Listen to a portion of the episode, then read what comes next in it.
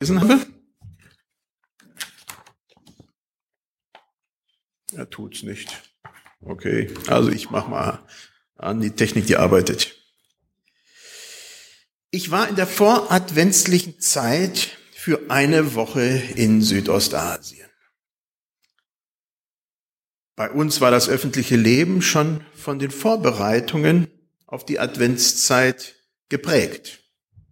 Weihnachtsmärkte wurden aufgebaut, Lichter angebracht, in den Läden wurde schon viel an Weihnachtssachen angepriesen. Kommt noch, kommt noch. In Südostasien, in dem Land, in dem ich war, nichts. Gar nichts. Rein gar nichts. Es wird auch nicht sein. Es gibt keine Andeutung auf Weihnachten. Es gibt keine Weihnachtsbäume, keine Adventsgestecke, keine Kerzen, kein vermehrter Verkauf in den Läden, keine Weihnachtssachen zu kaufen, keine Geschenke, kein Glühwein, kein Spekulatius und auch kein Lebkuchen. Nichts. Das hat mich schon zum Grübeln gebracht. Wenn wir als Christen Weihnachten in ein fremdes Land exportieren, was exportieren wir eigentlich? Damit kommen wir zum Kern der weihnachtlichen Botschaft. Und somit auch zu dem Text, den ich schon gelesen habe.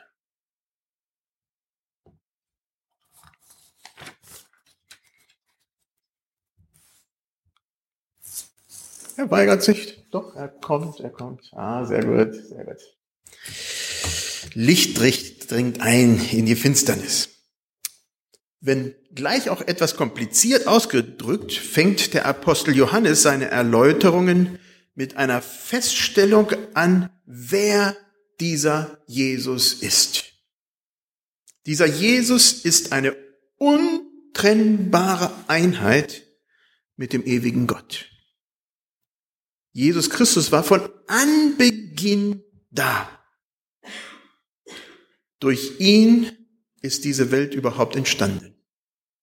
Aus dem Nichts, aus Dunkelheit und Leere heraus hat Jesus Christus Licht und Leben entstehen lassen.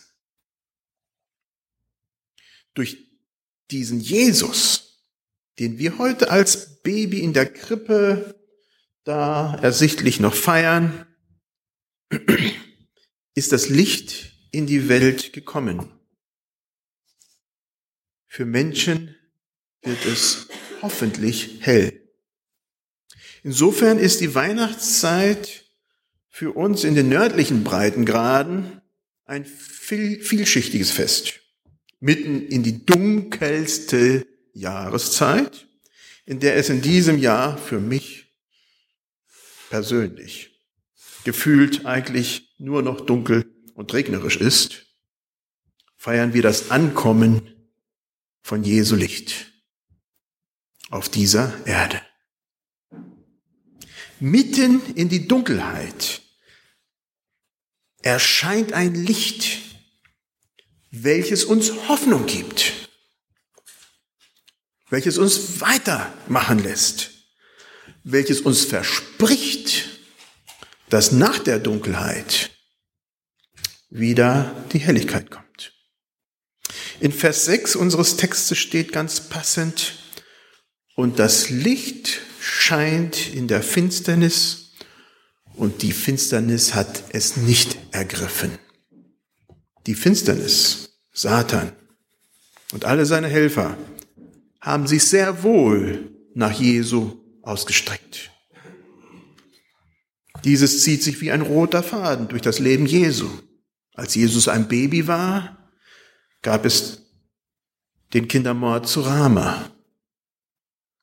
Jesus musste fliehen. Am Anfang seines öffentlichen Wirkens steckt sich, streckt sich die Dunkelheit wieder nach Jesus aus. Jesus wird in die Wüste geführt und er wird versucht. Und zum Ende seines Lebens wird Jesus gekreuzigt. Als Fazit über das Leben Jesus steht, das Licht scheint in der Finsternis. Die Finsternis konnte es nicht ergreifen.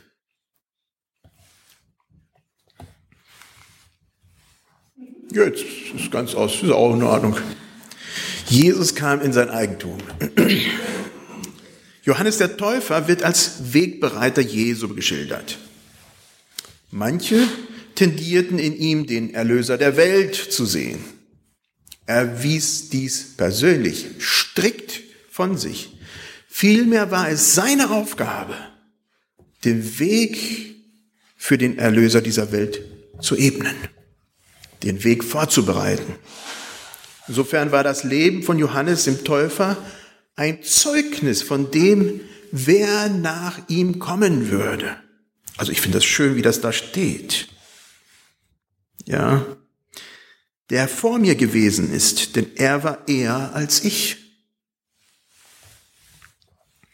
Der tatsächliche Retter, der Retter der Welt, war im Anmarsch. Es ist schon ein Wunder, dass der Schöpfer dieser Welt, der Herr aller Herren, seine Herrlichkeit verlässt und ein komplett schutzloses Baby wird. Ein Baby, welches von Anfang an bedroht wird. Gott macht sich im Leben von Jesus verletzlich. Und das, obwohl er in sein Eigentum kommt. Es ist seins. Jesus hat die Welt gemacht, kommt zu ihr und macht sich ganz und gar verletzlich. Nur damit wir als Menschen Gott kennenlernen können. Was sollen wir von Gott kennenlernen? Was sind Eigenschaften Gottes? Was hat er uns verkündet?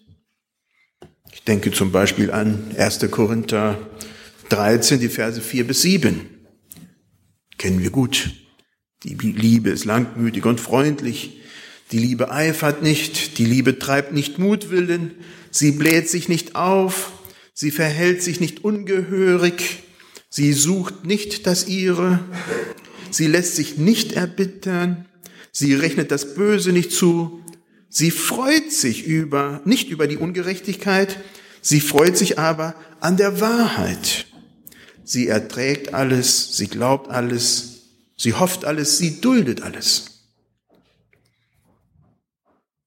Oder etwa die geistliche Waffenrüstung aus Epheser 6 mit dem, was wir anziehen sollen, mit Wahrheit und Gerechtigkeit, Frieden und Glauben, dem Wort Gottes und Gebet. Walte deines Dienstes es ist schwierig, in wenigen Worten das zu sagen, was Jesus uns durch sein Leben von Gott gezeigt hat. Es ist die umfassende Fülle eines Friedens, den wir als Menschen von ganzem Herzen herbeisehnen und doch für viele von uns flüchtig bleibt.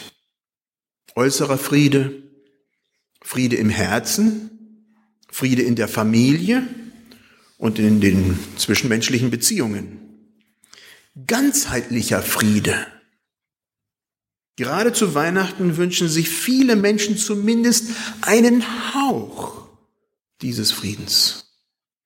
Stattdessen bleiben sie oft desillusioniert und traurig in einer bösen Realität gefangen.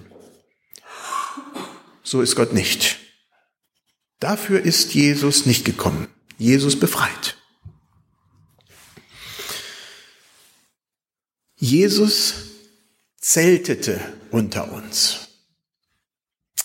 Und das Wort wird Fleisch und wohnte unter uns. Hier ist die Rede von der Bundeslade. Es war ein Zelt aus Fellen, welches Israel durch die Wüste begleitete. In diesem Zelt war die Herrlichkeit Gottes. Mitten in einer Zeit, als Israel gefühlt Gott den Rücken gekehrt hatte. Und als sie zur Strafe 40 Jahre lang durch die Wüste wandern mussten. Und genau in dieser Zeit zeltete Gott in ihrer Mitte. Dieses Bild wird hier wieder aufgegriffen. In Jesus zeltet Gott mitten unter den Menschen. Wenn wir es auch nicht spüren, vielleicht sogar meinen, von Gott verlassen zu sein, vielleicht sogar meinen, von Gott bestraft zu sein, er geht mit. Warum aber wird Gott Mensch? Zum einen war die Vorstellung von dem, zum einen war die Vorstellung von dem, wer Gott war, nach wie vor stark limitiert. Wir lebten in der Zeit des Alten Testaments. Man wusste nicht so viel von Gott. Seine Offenbarungen waren begrenzt.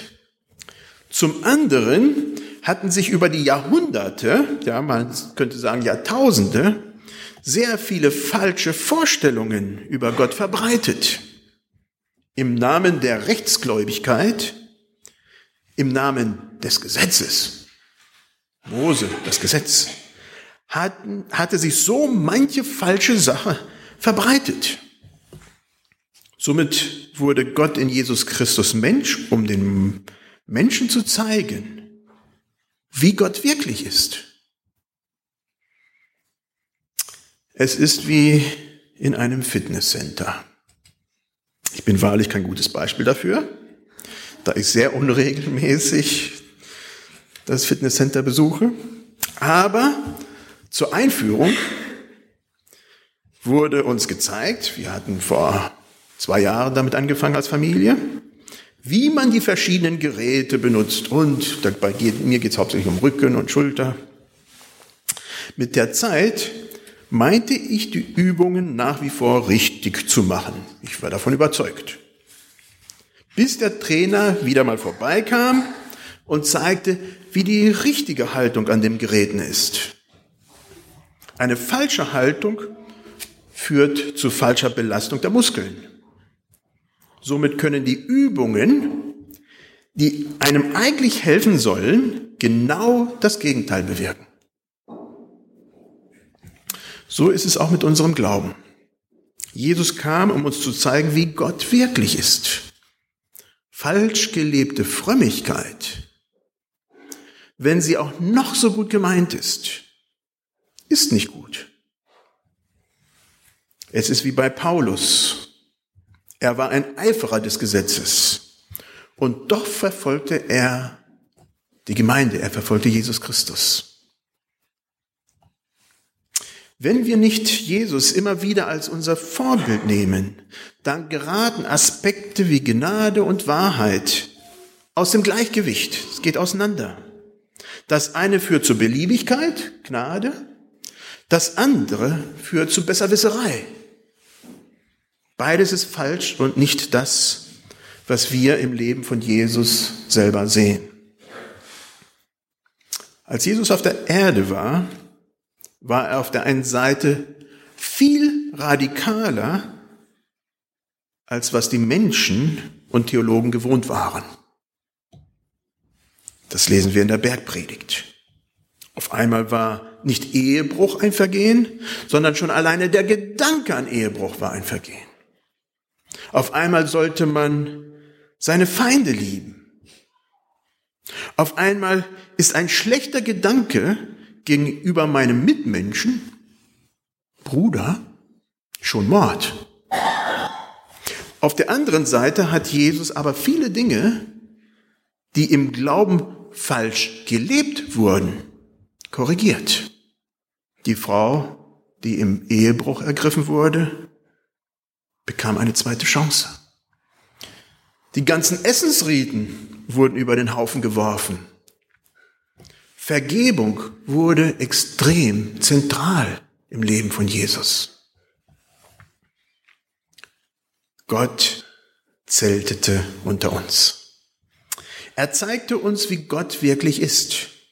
Er zeigte seine Liebe zu Menschen, seine Hingabe zu uns Menschen wenngleich sie überhaupt nicht verdient war. Er zeigte uns, wie Feindesliebe wirklich aussieht. Sieben mal siebzig Mal. Wir lernten über Vergebung. In Jesus Christus erleben wir, wie Gott wirklich ist. Wir lernen, dass es eine Balance zwischen beliebiger Gnade und tötender Wahrheit geben muss.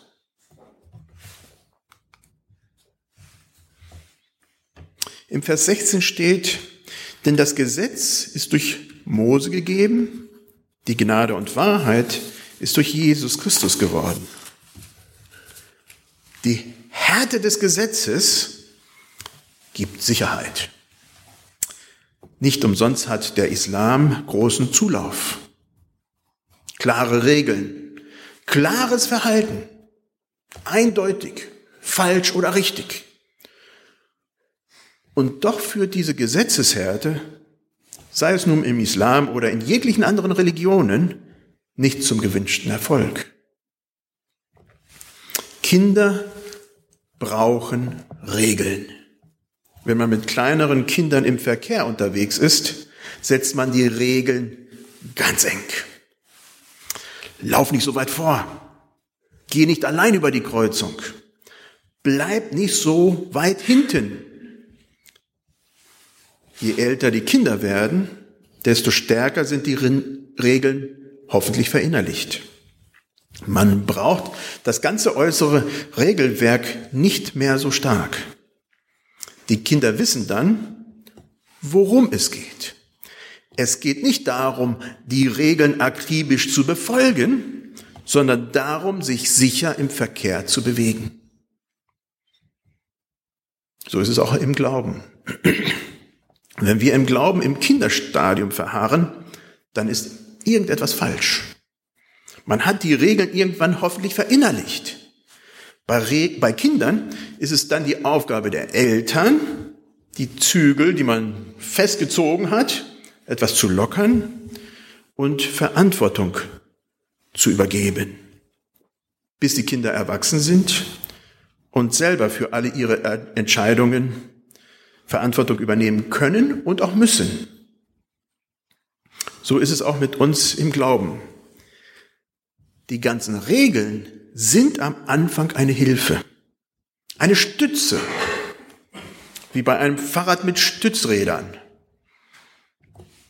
Ziel ist, es, Ziel ist es, unabhängig von den Stützrädern zu fahren.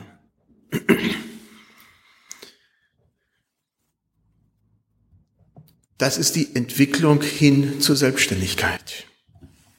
Gott will, dass wir im Glauben erwachsen werden und selber gute und lebensbejahende Entscheidungen treffen, die seinem Ebenbild, Jesus Christus, entsprechen. Religion hingegen ist geneigt, das Regelwerk fest zu umschreiben und darin Leben geben wollen, äh, zu wollen.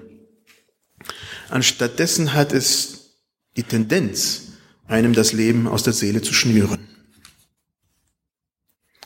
Denn das Gesetz ist durch Mose gegeben. Die Gnade und Wahrheit ist durch Jesus Christus geworden. Jesus gibt eine Freiheit, die das Gesetz nicht geben kann. Jesus lässt uns zu volle Erben von ihm persönlich werden, weil wir nicht mehr Knechte sind, sondern Brüder und Schwestern von Jesus persönlich. Jesus führt uns in die Freiheit. Es ist nicht die Freiheit, um das zu tun, was falsch ist, sondern die Freiheit, endlich so leben zu können, wie es gut ist. Das ist Jesus.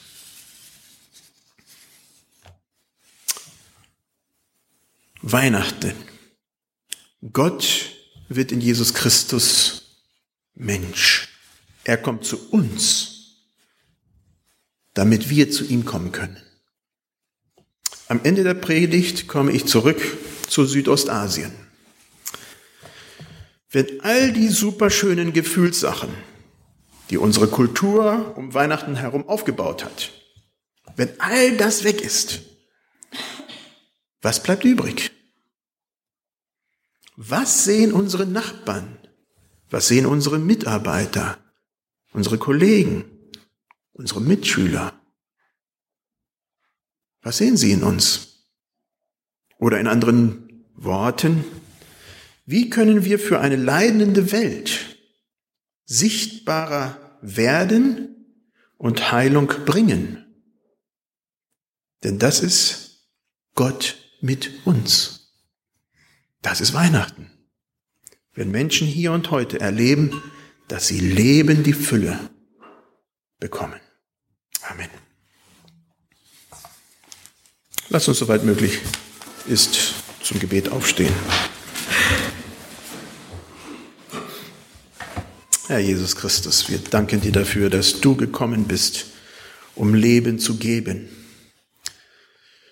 Dass du als Baby gekommen bist, so verletzlich, wie man es sich überhaupt nicht vorstellen kann. Gott in unserer Mitte. Herr, ja, das können wir gar nicht genug schätzen. Wo machen wir uns verletzlich, Herr?